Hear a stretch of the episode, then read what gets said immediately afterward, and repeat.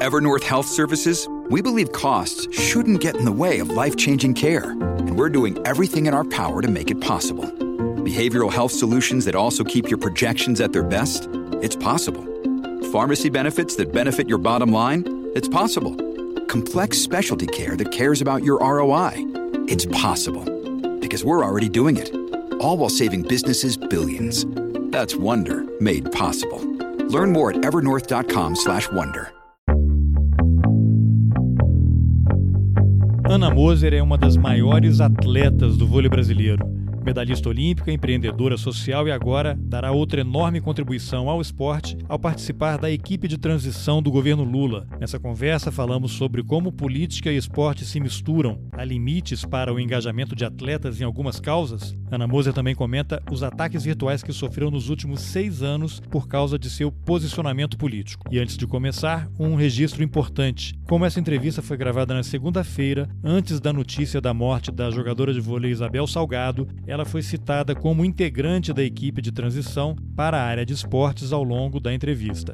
Então, eu deixo aqui a minha homenagem a ela e o meu abraço para a família e os amigos da Isabel. Eu sou Carlos Alberto Júnior e esse é o Roteirices. Vamos nessa. Ana Moser, medalhista olímpica, ex-atleta de vôlei, empreendedora social. Há 20 anos preside o Instituto Esporte e Educação. É uma honra te receber aqui no Roteirice para falar sobre esporte, claro, mas muitas outras coisas. A primeira delas é a notícia do dia, hoje, 14 de novembro de 2022, que é a sua entrada na equipe de transição na área de esportes. O Geraldo Alckmin publicou no Twitter uma série de postagens com o nome de várias pessoas em várias áreas. O seu nome está lá. E aí a pergunta obrigatória que eu acho acho, também não pode estar desconectada e nem tem como ser respondida sem uma análise do que aconteceu nos últimos quatro anos. Então, a pergunta é, Ana, o que aconteceu com o esporte brasileiro nesses últimos quatro anos e o que vocês pretendem fazer para desfazer esse estrago? Aí você pode comentar um pouquinho também quem mais que faz parte desse grupo, vocês já se reuniram, quais são as próximas etapas e bem-vinda ao Roteirices. Não, obrigada, é um prazer estar aqui falando contigo. E eu acho que assim, a confiança um pouco de estar falando a fundo e um tempo de estar falando, né? Esse formato de poder falar com cuidado sobre as coisas, né? Sem edições e tal, isso é, é importante, né? Por isso a confiança aí, Carlos. Mas enfim, eu, parei de jogar faz 23 anos. E de lá para cá, eu postei uma história de participação ativa, né? Eu digo que eu sou sociedade civil organizada eu antes de parar de jogar, tava em, comecei a me envolver em projeto de esporte para todos, né? Que sempre me incomodou muito essa coisa de que não é não é para todos o esporte no país, que enfim, o que eu tive de oportunidade poucas pessoas têm e que, enfim, isso não estava certo, né? Isso sempre me incomodou quando eu jogava. E eu fui fazendo, né, coisas é, ligadas a isso, né? Eu fui vivendo, né, ganhando, fazendo coisas para ganhar dinheiro, é, enfim, mexer com minha imagem e tal, depois que eu parei de jogar mas sempre tive essa, essa, essa frente. E eu participei voluntariamente de, de, de muitas discussões. A primeira foi no, em 2000 mesmo. Em 2000 a gente voltou da, da Olimpíada de Sydney sem nenhuma medalha de ouro. Nós ganhamos algumas pratas. O vôlei de praia ganhou prata, Robert Scheid ganhou prata, o Balubê de Rouet, né, com o Rodrigo Pessoa é, é, refugou, o Torben Grell não ganhou medalha de ouro, enfim. E aí se deu uma celeuma, né, o que está acontecendo no esporte do país, e na época se criou para responder isso uma né, as câmaras setoriais do esporte, né, lá, lá em Brasília, o Ministério era Turismo e Esporte na época. E aí, como eu estava assim, como eu falava sobre esporte para todos, escrevia na época, escrevia artigo para jornal e tal, escrevia na internet, era o que eu estava fazendo, né, depois que tinha parado de jogar. Aí é, me chamaram e a partir daí eu fui me envolvendo nessas, né, voluntariamente, né, nessas discussões. Paralelo a isso, quer dizer, isso foi paralelo à atuação com o Instituto de Esporte e Educação, que começou em 2001. Então, é, eu, eu, sempre vi o esporte, mesmo quando eu jogava, né? É, essa parte, é, para mim, né, do esporte profissional, sempre foi muito claro que era uma, uma, uma, passagem, né? Era uma fase que ia acabar. A minha relação com o esporte era muito além disso, né? E, e continuou depois. Então, eu fui fazendo, na prática, isso, as estratégias de esporte para todos, né? A gente, de, né, objetivamente, a gente fez, a gente faz no Instituto de Esporte e Educação uh, projetos de núcleos esportivos, que é, são as, as escolinhas de esporte em periferia. Então, uh, o pessoal que tem classe média e média alta e rico tem escolinha de esporte nos clubes, né? Nas escolas, eventualmente, e classe baixa não tem, né? Então, a gente tem aí 30% da população ativa, o resto é sedentário, né? Essa é a média nacional. Nós somos péssimos indicadores de, de atividade física. E nas escolas públicas, então, isso é pior, né? Então, a gente faz projetos, tivemos já 50 núcleos, a gente tem 20 e poucos núcleos, a gente tem em torno de 5 mil alunos, que em, em espaços, em 20 e tantos espaços diferentes, não mais do que isso, são 30, 30 40 espaços diferentes, onde tem esporte para criança. Então, ali são professores que são treinados e, e coordenados a partir de uma metodologia de esporte educacional. Então, a gente faz o esporte para todos, para crianças de 3 a 5 anos, para crianças do ensino fundamental 1, fundamental 2, para jovens, para adultos, como é esse esporte para cada um dessas fases né, da vida. Então, a gente desenvolve essa metodologia e forma professores de outros municípios. Então, a gente faz parcerias com municípios do Brasil inteiro, a gente já atendeu mais 1.100 municípios, isso dá 20% dos municípios brasileiros nesses 22 anos, impactando assim milhões mesmo de, de crianças e jovens alunos de escolas públicas. Então, na prática, assim, a gente conhece o Brasil inteiro, nós somos aí, temos, o Instituto de Esporte Associação tem 200 funcionários, 95% são professores de educação física e uma estrutura administrativa super enxuta, como é de tudo, tudo que é ONG, muito focada na, na ação, né, e, e, menos e menos estrutura, né, que sempre é como as ONGs funcionam normalmente, né. A gente tem feito isso durante esses anos todos e paralelo a isso, né, vivido eu participei das três conferências nacionais, eu não lembro os anos, mas foi durante o governo Lula, né, os dois, os dois as duas gestões foram três conferências, aí tinha é, etapa municipal, estadual e nacional, enfim, participava disso, e de outros tantos encontros. Fui do Conselho Nacional do Esporte durante pelo menos quatro anos, e mais comissão de atletas, e a gente criou, enfim. Eu, eu, ao mesmo tempo, a minha geração, né, ao mesmo tempo que, que eu abri a minha ONG, né, o Raí também, a Paula, a família Grael, Flávio Canto, outros talvez menos conhecidos, mas assim, existe né, esse movimento de atletas envolvidos com esporte para todos, né? Porque sabem quais são, qual é a sua origem, né? Na verdade, todos nós fomos crianças que tivemos acesso e que esse é o primeiro passo. Né? E esses atletas a gente se juntou há uns 15 anos atrás numa associação chamada Atletas pelo Brasil. E aí nós somos tudo pessoas físicas voluntariamente, a gente tem uma estrutura de uma secretaria executiva, mas todos nós voluntariamente a gente empresta nossa nossa voz para causas do esporte. Então a gente já teve sucesso aí em aprovar lei, né? Tem uma lei que aí que é um mau marco nosso é, é a lei a 18A, que ela estabelece, né, foi um movimento totalmente nosso, da Atletas pelo Brasil, junto ao Legislativo e ao governo, enfim, né, as, as lideranças, quem, quem pode fazer isso. E a 18A ela estabeleceu limite no mandato dos dirigentes esportivos. Antes eram 20, 30 anos de gestão, não tinha limite. Agora são dois mandatos de quatro anos. Transparência total nos contratos, então toda a prestação de contas e tudo isso é, é estabelecido na lei. E a participação dos atletas na gestão e na, na, na, no, nas instâncias decisórias. Com isso, muitas dessas monarquias né, que se tem nas confederações acabaram e a participação dos atletas nas comissões de atletas e tudo isso né, aconteceu. Então, enfim, esse é o contexto né, nesses anos todos aí. Nos últimos quatro anos, e aí, enfim, nos últimos quatro anos a gente teve uma luta contra o desmonte, constantemente atento e lutando para que não se desmontasse as, as estruturas. Um Bolsa Atleta, a lei do incentivo ao esporte, que correu risco aí durante esses anos todos, até esse ano, que também, mais uma vez, a lei ia acabar, o governo não queria que continuasse, e Atletas pelo Brasil fez esse, esse movimento, fomos a, durante alguns meses né, fazendo essa construção é, é, em Brasília, a gente conseguiu aprovar a renovação da lei de incentivo ao esporte, e, enfim, esse é um outro exemplo, né?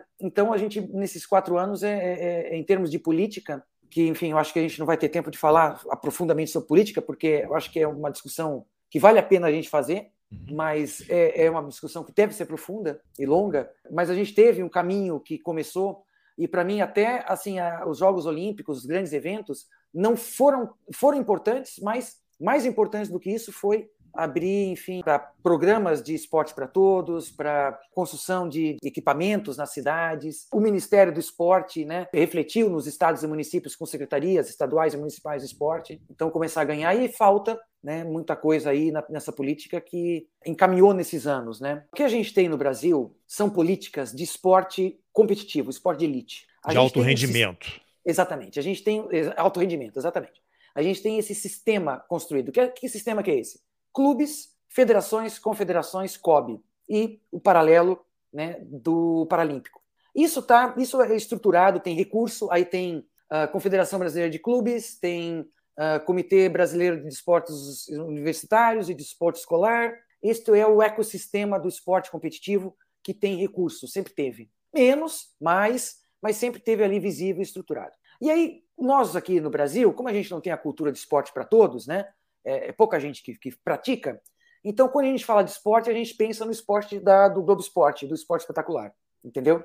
A gente pensa no Campeonato Brasileiro, a gente pensa na Olimpíada. Isso, né, estrito senso, assim, uma, né, do que é o, a, a, cultura geral. E para isso a gente tem a, a, políticas como a Bolsa Atleta. A Bolsa Atleta é para competição, para competição, é para quem compete, tem desde é, estudantil, universitário e nível regional, nível nacional, nível internacional, nível olímpico, tem alguns níveis. Eu não sei exatamente tudo aí, porque não é minha área mais de interesse, né?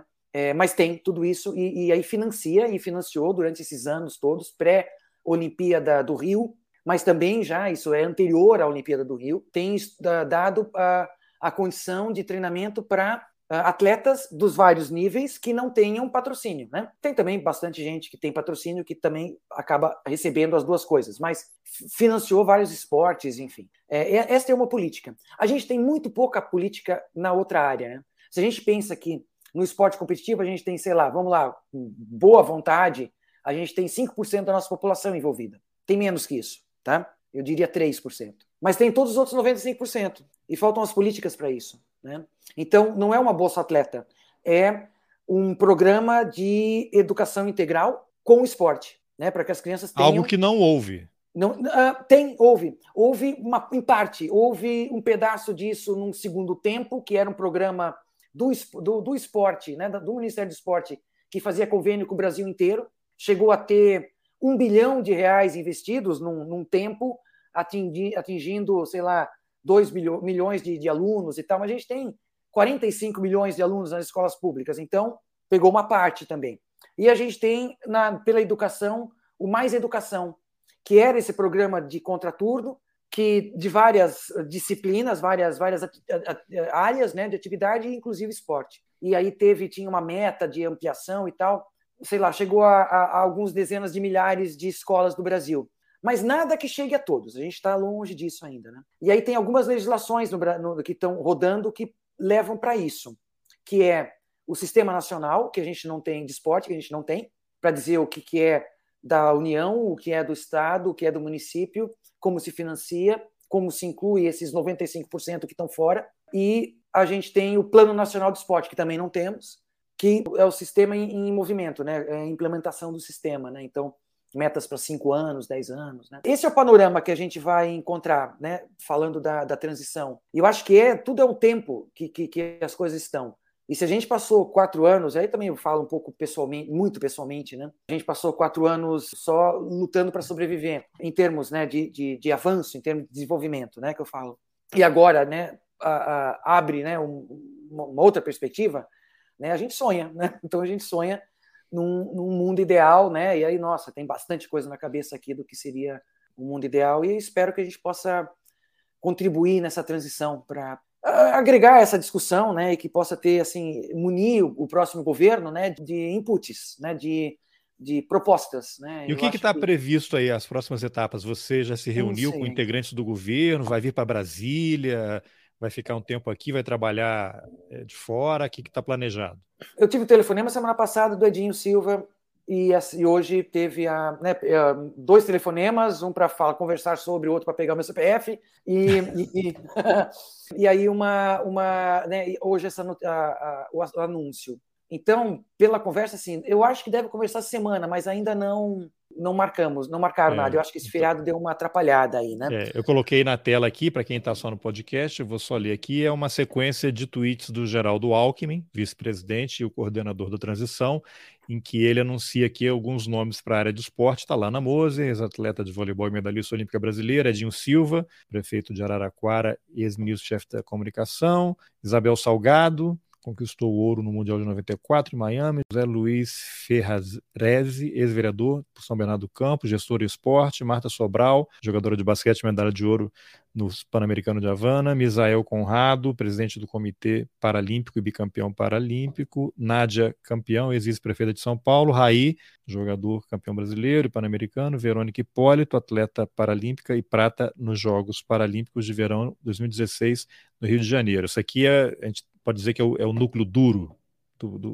o grupo que vai aí sentar para traçar as sugestões que eventualmente poderão ser acolhidas pelo governo, é isso? É, e tem muita, assim, eu, eu creio que, que se vai precisar de muito mais ajuda, né?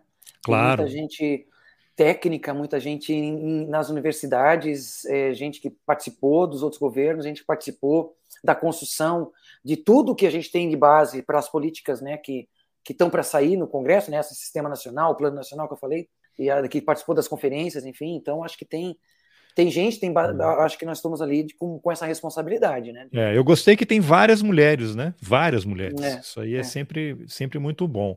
Agora me diz uma coisa. Você começou a me seguir no, no Twitter, né? Eu fiquei, lógico, muito, muito honrado ali, né? Aí a gente começou a, a comentar, a trocar algumas mensagens e tal. E aí tem uma, um vídeo aqui que eu quero mostrar para você comentar que aí a gente vai dar uma. Enfim, a transição está aí, vocês vão começar a trabalhar para a gente reconstruir o que foi desmontado e destruído ao longo desses quatro anos. Né? Mas aí tem esse vídeo aqui que você colocou no Twitter no dia 30 de outubro. O título dele é Vamos Reconstruir esse Brasil. É, então, vou o colocar subtítulo aqui... é Que Alívio. vou colocar. Um alívio grande. Viramos. Um alívio grande vestir de novo essas cores, vestir de novo esse, é, essas cores do Brasil. Olha só, fazendo festa, graças a Deus. Função da esquerda agora é reconstruir esse Brasil. A partir de amanhã, juntar todos em torno de um projeto de reconstrução nacional. Vamos voltar a ser felizes. Esse país é grande, é grande, é muito, muito poderoso. Esse povo é muito bom. Vamos, Brasil, todos juntos. Viramos. Muito bem. Deixa eu só colocar aqui o microfone. É, foi uma, uma, da, né, uma das que, que, que sof, sof, tem sofrido esses anos de, de, de perder, perdemos nossas, nossa bandeira, né? Perdemos nossas, nossa camisa. É, pois é, porque aí eu vou colocar aqui também uma outra imagem que é um, um tweet que você colocou, que é este daqui também, que aí você comenta junto com o vídeo. Que é isso aqui. Gente, gente, muito bom estar de volta. Foram quase quatro anos de silêncio, alvo do gabinete do ódio nos primeiros minutos dessa. Né? Bosta. É, bosta de regime. Uma hora eu conto como foi, agora só quero comemorar. Isso aqui foi do dia 10 de novembro, agora de, desse mês, né? Dias, de, dez dias depois do resultado das eleições.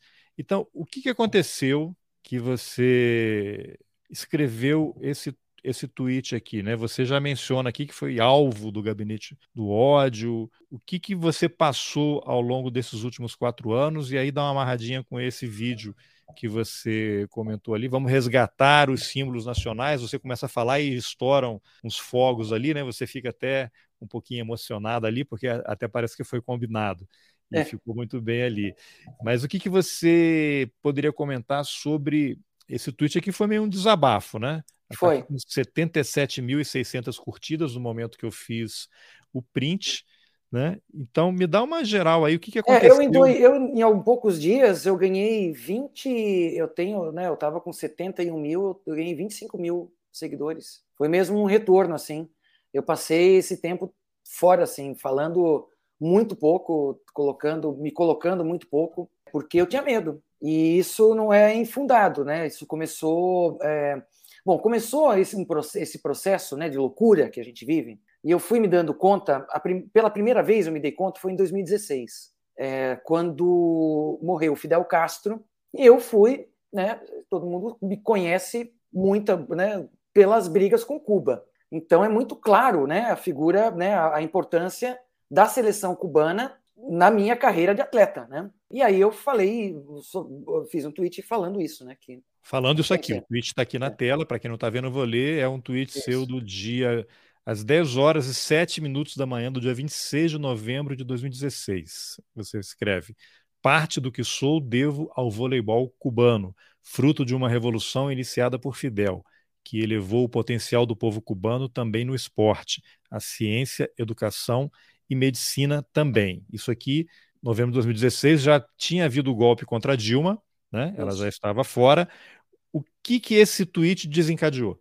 Bom, aí que eu descobri, os, os haters me descobriram, eu descobri que eles existiam, né? E é muito robô, né? E, quer dizer, naquela época, na época tinha muito robô, mas foi assim. Ali eu me dei conta, né? Que, que, a, a que, que o que estava acontecendo, né? A gente acompanhou meio atônito, né? Desde 2013. Eu lembro 2013, cara. Eu, eu vi aquilo lá. Vamos para a rua. Eu disse, puta, eu tô na rua desde mais de 15 anos. Eu tô na rua. E aquilo me incomodava e aquilo, enfim, aí, mas a gente foi, foi indo e, e, o impeachment, né, como aconteceu, assim, inacreditável como aconteceu. E eu participei muito, muito, muito disso. E aí, de repente, nesse momento, eu fui vendo que não, não existia mais debate. Aí começou a, eu comecei a ver a, a direita Steve Bannon, né, a, a, estratégia de tomada, tomada de conta das redes sociais e de achaque, né? Mas aí, enfim, foi indo e eu fui acompanhando. E eu fui acompanhando muito pela figura da Ana Paula, porque é, da Ana Paula do vôlei, da Jovem Pan, enfim, que hoje, enfim, é, hoje ela é, né, ela tem, sei lá, acho que tem, tem mais de 2 milhões de seguidores, talvez tenha perto de 3 milhões, juntando todas as redes. Mas ela começou lá atrás, ah, não faz essa foto não. Isso aqui é um momento importante. Mas é né? claro que é. Não, é um momento importante, porque né? assim, uma coisa foi o esporte, entendeu? Era puta craque de bola. Jogava pra caramba.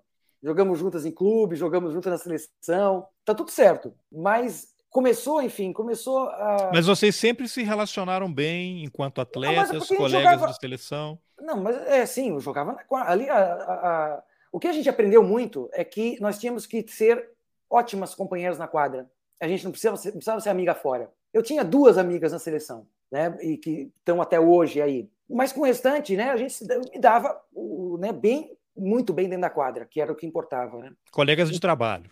Exato, total. E, era, e era, isso foi uma, um aprendizado. Isso foi uma, um aprendizado daquela geração, né? A gente até uma, foi, é uma das razões do sucesso daquela geração ter conseguido se administrar, porque muito diferentes, muito fortes todas, né? Uma geração de mulheres muito fortes e que tinham que jogar juntas e muito e bem, né? E aí havia uma admiração uma pela outra por conta da, da da quadra, né? E, e, e aí isso, enfim, nos fez ir adiante. Uh, mas fora da quadra, cada um seguia o seu rumo, não tinha, né, não tinha, não tinha relação. Mas a gente ficava, né? Ficava atenta, né? O que estava fazendo depois? Eu lembro que tinha cruzado com ela, fazendo, não cruzava nunca, porque ela continuou. Eu fui para totalmente fora, né? Eu quase não cruzava com ninguém da depois que eu parei de jogar, porque eu saí do meio do voleibol competitivo, né?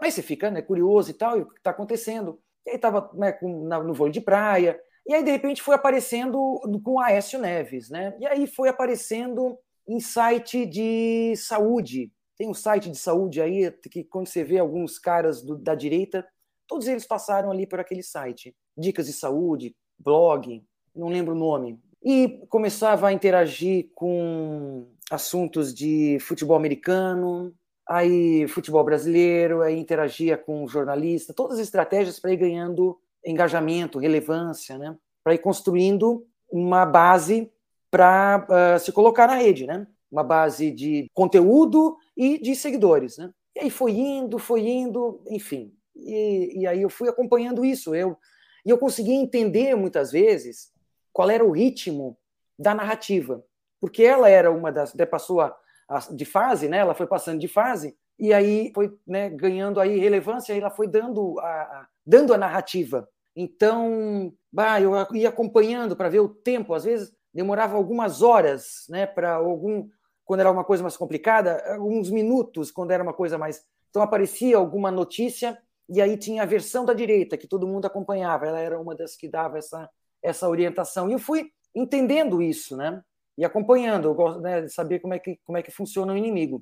Assim como ela, tem outros outros influenciadores né, de direita que foram ganhando, né? O Fius é um deles, uh, enfim, tem outros. E aí, enfim, aconteceu a eleição do Bolsonaro, né? Eu acho que foi aí que foi o ponto, né? Porque até aí, enfim, eu estava no debate, né? E aí virou o ano e aí tem começou a ação do que depois se descobriu ser o, o gabinete do ódio, né? Que tinha alguns perfis que iam soltando furos. Né? Era... Seria isso aqui seria parte dessa estratégia? É, tem os isentões, né, que eu te passei, mas antes dos isentões é. eram o, o pessoal que talvez que, que esteja ouvindo aí, que, que lembre, né, nessa época, uh, o Pavão Misterioso, acho que era Pavão Sim, Misterioso. Sim, Pavão Misterioso. Surgiu, o Eduardo Bolsonaro, inclusive, dava muito é, destaque a ele. Sim, que, que, que, provavelmente era o Carlos Bolsonaro, né? Quer dizer. É, para quem não está vendo, assim, é, é, o perfil isentões, a foto é o Alckmin com o chapéu de nordestino. Sim, é, é de aliás, 7 de 2019 isso aí. Janeiro, 7 de janeiro de 7 de janeiro de 2019. Aí diz aqui, aliás, para quem tiver interesse nesse link abaixo, tem um PDF com a relação completa dos aportes financeiros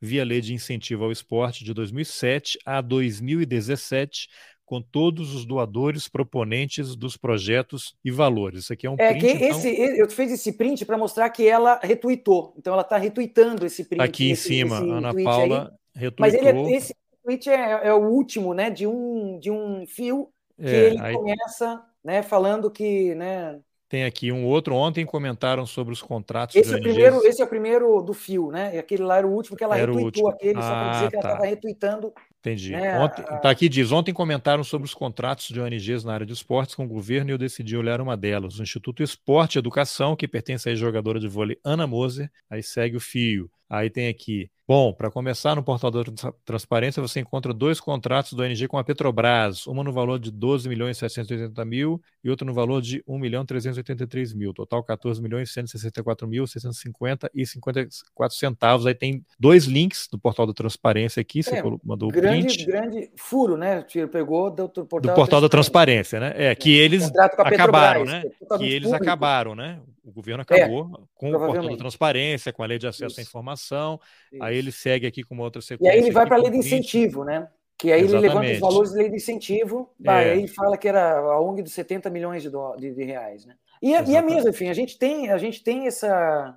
É, aí, aí tem aqui o, aí tem o tweet da Ana Paula, do vôlei dizendo: perfil isentões mostrando excelente jornalismo investigativo. Falta agora a grande imprensa começar a questionar os valores que estão sendo levantados de todos os envolvidos com milhões dos cofres públicos durante anos.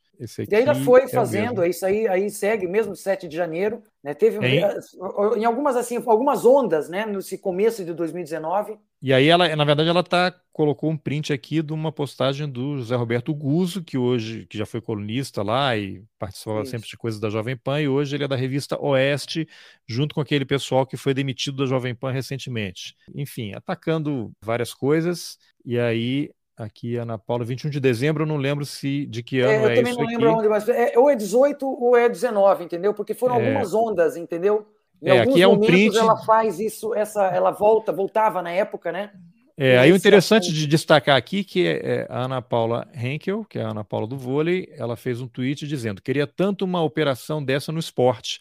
Muita gente, muita gente mesmo, inclusive ex-atleta metido, aí botou o A entre parênteses, e a justiceiro, A entre parênteses, né, o justiceiro social, ia ter que explicar muita coisa. Alô, PF. Aí o título da matéria é Operação Boca Livre da Polícia Federal apura 15 anos de fraudes na Lei Rouanet. O curioso é que a matéria publicada pelo Jornal da Cidade Online, que é um veículo apontado pela Polícia Federal, Ministério Público, por várias entidades, como um veículo, não sou eu que estou dizendo isso, estou relatando um fato, de fake news, que já sofreu punições, processos, é, fake news no sentido de que você pega uma notícia, um fato, que aconteceu e no meio dele você coloca informações falsas, que não estão totalmente corretas, que estão erradas, para criar uma confusão e você induz as pessoas a um erro. Né? É um ato de má fé, não é jornalismo isso. E aí, quando eu digo não é jornalismo isso, aí sou eu mesmo que estou dizendo. No caso da,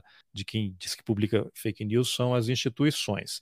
Mas, enfim, aí isso veio num, numa escalada entre, é. entre vocês duas e, e que permanece até hoje. Depois a gente vai mostrar outro, outro print aqui, mas isso aqui é uma parte, porque você veio sofrendo, e aí também deve ter sido motivo do parte do motivo do seu recolhimento nas redes nesse período, é, de milícias cara, digitais, ataques pessoais de vários níveis.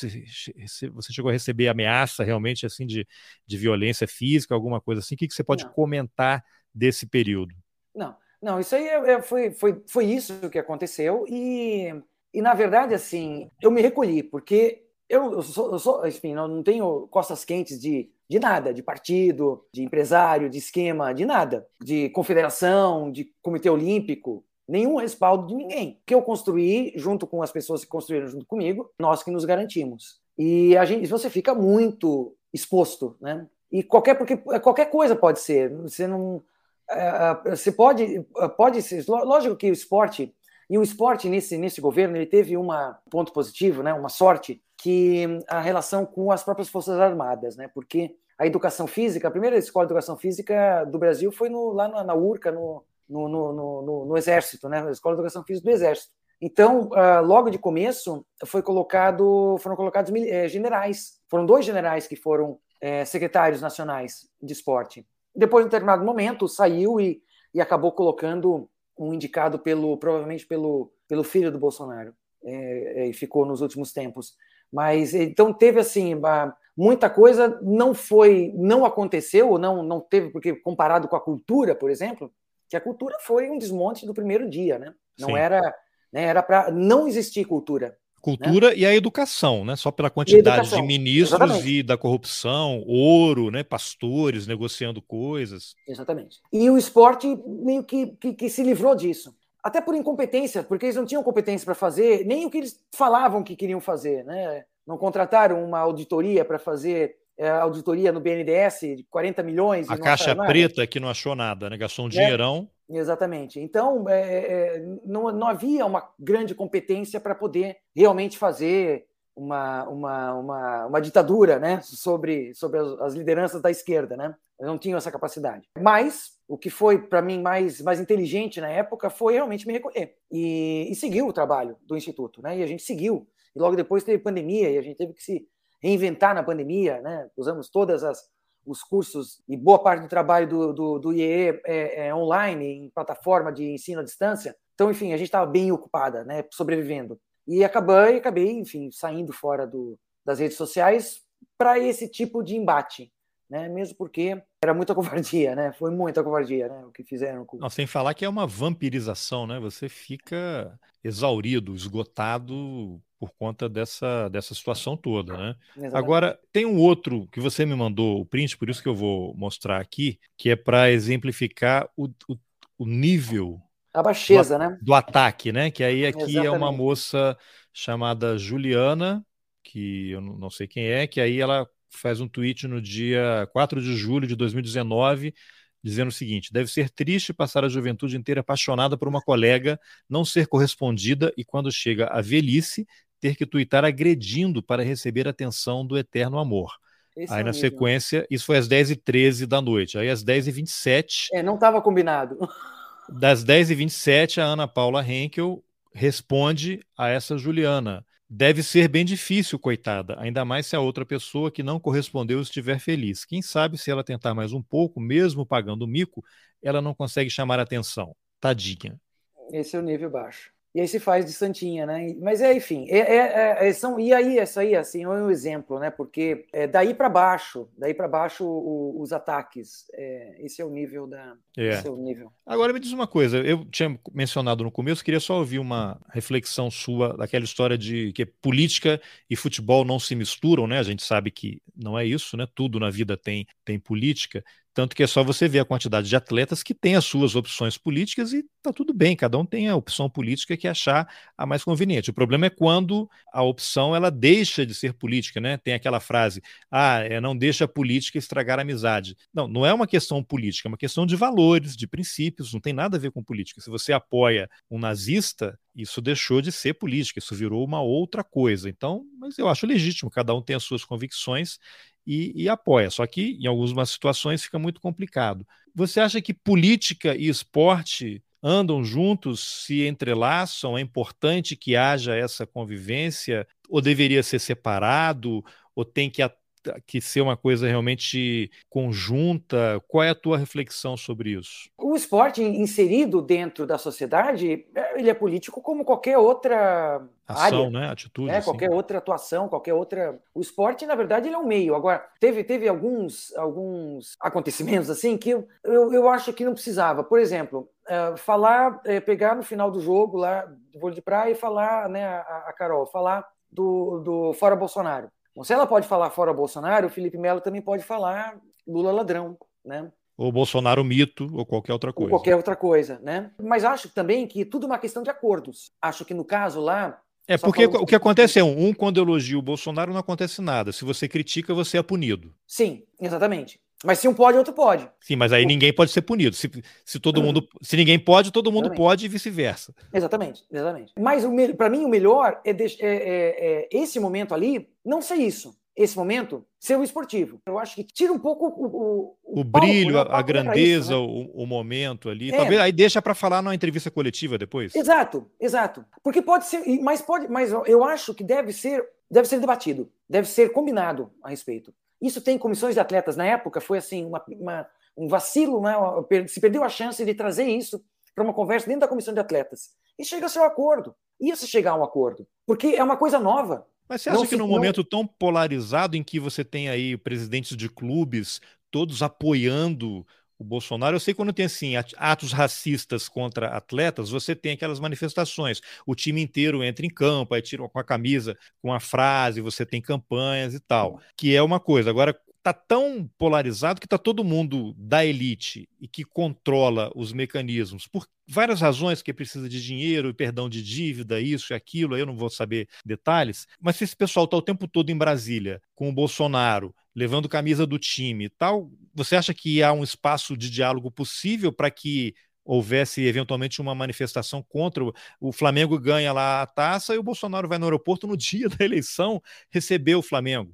Mas aí, enfim, é, é, que se perdeu tanto, né? Porque, na verdade, são as, não é o Flamengo, são as pessoas que dirigem o Flamengo que deixam isso acontecer, né? Então, por isso que eu, por isso que eu falo, assim... A, a, então, por isso, um... né? Como é que fica o, o espaço para o diálogo é. se quem está no comando não quer o diálogo? Mas aí tem que ver quem é que elege o comando, né? É quem quer esse comando, né? É, exatamente. Então, assim, eu acho que eh, está em tudo esse, a, a polarização política, né? E, a, na verdade, assim, a, a, esse choque de valores está em tudo está em todos os lugares. E a gente está aprendendo a lidar com isso. E, e, aprendendo a lidar com isso e buscando a verdade, buscando né, o, o debate, buscando a, a, construção, né, buscando um objetivo, né, no, positivo, né, a vida, não a morte, né, buscando isso. Acho que isso que tem que ser. E, e esse, esse tem, temos que buscar esse debate. E eu acho que as pessoas devem ter voz. Não, não acho que não deva, ter, não deva ter voz. Mas acho que se deva colocar isso, não, não fechar os olhos para isso, e colocar isso como, por exemplo, é, tema de debate da comissão de atletas do voleibol, porque aconteceu isso lá na quadra. Então isso tem que ser levado para discutir. Se deve levar, não sei se tem comissão de futebol, de atletas de futebol, deveria ter. Mas é que a CBF é diferente das outras confederações, né? Ela não, não, não ela tem as leis próprias. Mas se tivesse, enfim, botar isso para discussão, né? Qual é que é essa esse envolvimento do clube, né? esse envolvimento dos atletas, em qual momento que é isso, como é que isso funciona, como é que a gente vai conviver. Porque acho que a gente tem que debater política, e a política está em tudo. E o esporte não está fora do que é preciso para toda a população, que é se formar politicamente, é, é, realmente debater em cima de, de fatos, de ciência, de, né, e não em cima de fake news. Né? A gente uh, tá, eu estou assim apavorada com o nível de uh, cisão de uma parte da população que estão aí na frente dos quartéis. Né? Eu acho que é muito preocupante isso. Então a gente precisa debater. A minha família, ela é acho que 99% bolsonarista. Não sei como é que é na sua, se você poderia comentar alguma Sou de coisa. Mineral, e não sei... Santa Catarina. Né? Tá, respondeu já. É... É. Você acha possível uma reconciliação? Há uma radicalização que está sendo operada, eu não tenho a menor dúvida disso. Sim porque eu imagino o seguinte: se fosse um grupo de indígenas, né, povos originários do MST, eu moro aqui em Brasília, aqui no setor militar urbano, é uma rua assim, é um, é um ponto turístico, está lá o quartel-general do Exército. Eu não tenho a menor dúvida que fosse um acampamento de sem terras, eles já teriam sido escorraçados à pancada dali. Igual Agora você passa lá, você tem um estacionamento para caminhão, você tem cozinha industrial, você tem três, quatro refeições por dia. Você tem trio elétrico. Semana passada, o comando do Exército pediu ao governo do Distrito Federal que desse um apoio logístico, no sentido de deixar uma ambulância à disposição, caso alguém passe mal, que impeça caminhões de entrarem porque está atrapalhando o fluxo e para não ficar buzinando, que mande pessoal da limpeza pública para deixar a área correta. E aí, se qualquer outra pessoa que pare ali, já é lógico, obviamente advertido. Se fosse o MST, teria uma confusão. Então, não é possível que o comando do Exército, da Marinha, da Aeronáutica estejam é, assistindo isso de camarote. Se as pessoas estão lá pedindo golpe militar, não querem reconhecer o resultado de uma eleição legítima, eles estão atentando contra a Constituição. E se o Exército vive invocando a Constituição, que é o defensor da Constituição, deveria, no mínimo, não permitir que aquele pessoal ficasse ali. Olha, aqui é a área militar, vocês vão para lá e aí o governo do Distrito Federal e a PM vão resolver. Então já há vários relatos de policiais que tentam fazer alguma coisa e são rechaçados pelos militares. Então você tem essa operação, você tem grandes empresários financiando esse pessoal. Eu acho que vai começar a diminuir a hora que essas multas de 100 mil reais por hora que o ministro Alexandre de Moraes determinou começarem a ser cobradas, porque aí as coisas começam a, a, a, mudar de, de, figura, né? E você tem hoje os ministros, vários estão lá nos Estados Unidos sendo atacados, né? O próprio Orlando Santos, que está foragido lá, estava lá na porta do evento, tem vários vídeos dele circulando aí nos grupos de Telegram, ofendendo com palavrões os participantes. Tem um que ele está de longe filmando a sala em que está havendo o evento, e dá, é, é de vidro, né? Então você dá para ver os ministros, ele fazendo uma narração, atacando os golpistas que deram o golpe. Eu estava achando que era o golpe de 2016, que ele estava reconhecendo, mas não. Ele está chamando de golpe o resultado das eleições. Então, mas você que é de Santa Catarina, como é que está a relação com a família lá? Você vai a Santa Catarina? É possível reconciliar? O que, que você pode comentar? É, o... eu acho, assim, eu, eu, eu não sei muito como, sabe? Eu gostaria muito de, de ter orientação nesse sentido, porque é, como é que você desfaz as crenças, né, de que basicamente hoje são, né, que é, um ex-presidiário que vai assumir a presidência e o STF que está dando golpe no país. E as pessoas acreditam nisso assim. Como é que se desfaz isso? Eu, eu, acompanho alguns grupos no Telegram, eles estão dizendo que ele não sobe a rampa, ele não vai assumir, ele não vai ser diplomado, então pode ser que dia 19 tenha alguma movimentação. Isso remete àquela atribui ao, ao Carlos Lacerda falando do Getúlio, né? Ele não pode concorrer, se concorrer não pode ganhar, se ganhar não pode assumir, se assumir não pode governar. É isso aí. Eu não sei o que, que essas autoridades estão pensando, não sei que, que tem, que, qual é, qual é, que, que poder que seria que poderia controlar isso, né? Porque é porque você tem a tal da estão... a narrativa, que é uma palavra da moda, o que os militares sempre, os de direita, né, é nesse, enfim, há militares de esquerda, né? Inclusive é importante dizer isso porque em 64 os militares foram a categoria que mais sofreu com o golpe. A quantidade de prisões e militares expulsos das Forças Armadas porque não concordavam com aquilo é enorme. Tanto que você tem a comissão de anistia, que o número de militares é um número bastante considerável porque foram expulsos das Forças Armadas, presos, mas a narrativa é de 64 é o povo foi às ruas, aquelas marchas com é, Deus e a família pela liberdade. O povo foi às ruas, por isso que nós atuamos. O que eles estão fazendo é estimular este povo na rua, para dar uma falsa impressão de que é algo generalizado no país. E aí lembra aquela chargezinha, né? Que você tem lá 10 mil pessoas numa manifestação pacífica e cinco caras destruindo um carro, né? Aí eles dão um corte, passa na televisão só os cinco destruindo o carro e parece que aquilo é o que está acontecendo naquele evento. E, eu não sei, a área militar não é a minha área, apesar de eu ter entrevistado várias pessoas que acompanham o tema, eu não sei se você se arriscaria a fazer uma avaliação, o que, que seria possível em relação a isso para tentar dar uma pacificada, porque esse pessoal ficou tanto tempo mergulhado, respirando de canudinho, essa geração aí do general Heleno, Braga Neto, Mourão, que é uma geração formada nos anos 70, cujos instrutores e mestres foram as pessoas que deram golpe, e eles nunca aceitaram a redemocratização e ficaram esperando a oportunidade.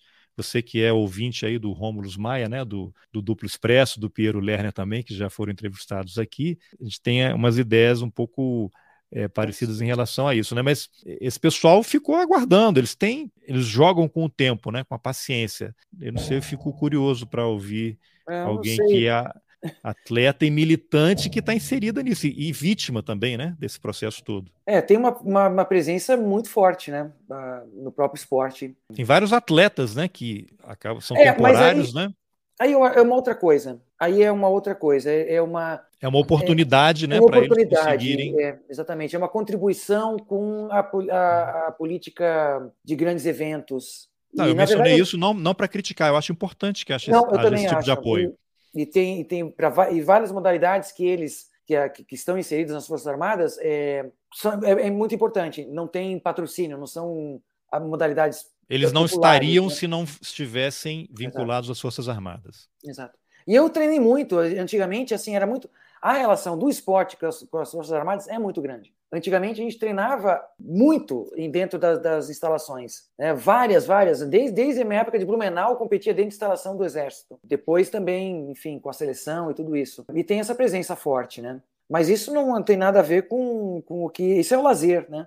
Claro. É a parte do lazer da, da, da, das forças, não é o, a estratégia né, que a gente viveu lá atrás e que está vivendo agora de novo, né? de uma certa maneira, com outra, outra cara, com outra carga, mas está tá vivendo agora, agora de novo, né? E vão, e vão estar no, no Congresso, né? Então, enfim. Exato. A, o Congresso, inclusive, tem um perfil agora muito complicado para o próximo governo.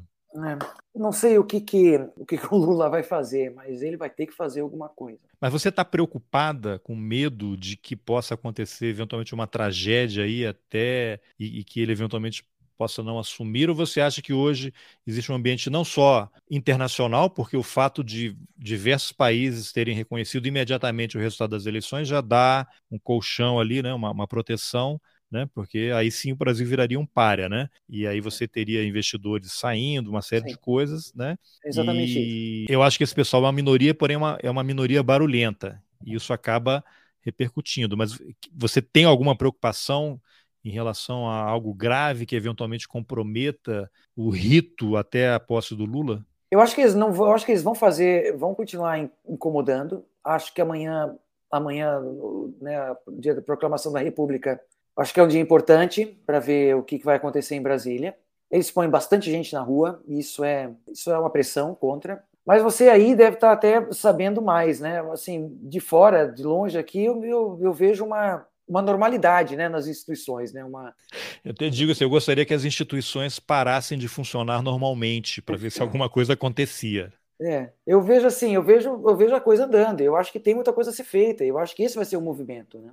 Acho que esse que é o movimento mas, mas não, não, não será, não acabou na eleição, é isso que eu estou querendo dizer, não acabou na vitória, é, continua aí, não sei para onde vai, mas sei que tem essas questões que são que hoje são muito muito sólidas né, na direita e que está na rua hoje. Isso isso é né, isso é mais um sinal da doença que a gente está e a falta que faz um bom debate, né? E isso que a gente espera que volte, né? Que a gente consiga divergir, debater mas uma perspectiva de construção. É né, em cima de, de, de, de, um, de um mundo real, né? não de um mundo ficcional. É isso aí. Muito bem, Ana. Você quer acrescentar alguma coisa mais aí que a gente não tenha abordado? Senão, vou pedir para você fazer aí uma, uma consideração final. Mas vamos para o lado positivo, né? Porque Sim. uma conversa tão, tão tensa assim, né? É, imagino que você esteja muito animado aí com os próximos, as próximas semanas até até o início realmente do, do novo governo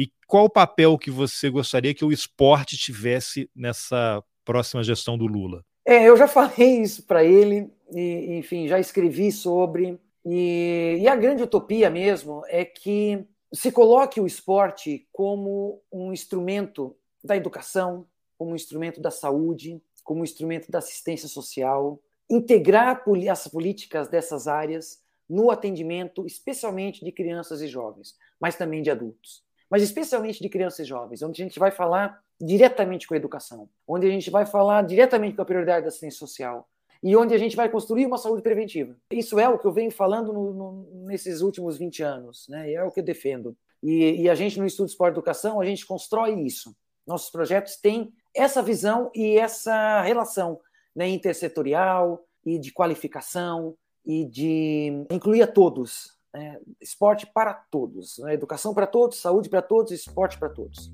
E que seja um fator de transformação, né? Sim, que é assim, ele é real, mas é real para quem faz. Nós não temos essa cultura, nós não temos esse entendimento porque nas famílias, porque a gente não tem essa cultura dentro das famílias. A gente assiste muito na TV e tem muito pouco no dia a dia. Então, para mudar essa cultura, tem que ser realmente um grande movimento, uma intencionalidade política. Né? Isso que, olha, esse é o meu sonho e essa é atrás disso que eu vou. Junto nesse, nesse grupo de transição e, e sempre que for né? É sempre que, que puder contribuir, eu vou estar contribuindo. Tá bom, então vamos tentar sonhar juntos, né, para ver, para transformar isso aí em realidade. Ana, obrigado pela entrevista. Obrigado a você. Bom, essa foi a entrevista que eu, Carlos Alberto Júnior, fiz com a Ana Moser sobre política, esportes, vôlei, equipe de transição e milícias digitais. Se você gostou, compartilhe nas suas redes sociais, nos seus grupos de WhatsApp, de Telegram, mande o link por e-mail. A gente precisa de todo mundo trabalhando junto. Lembrando que o Roteiristas tem um canal lá no YouTube. Essa entrevista com a Ana Moser já está lá. Obrigado pela companhia e até o próximo Roteirices. Valeu!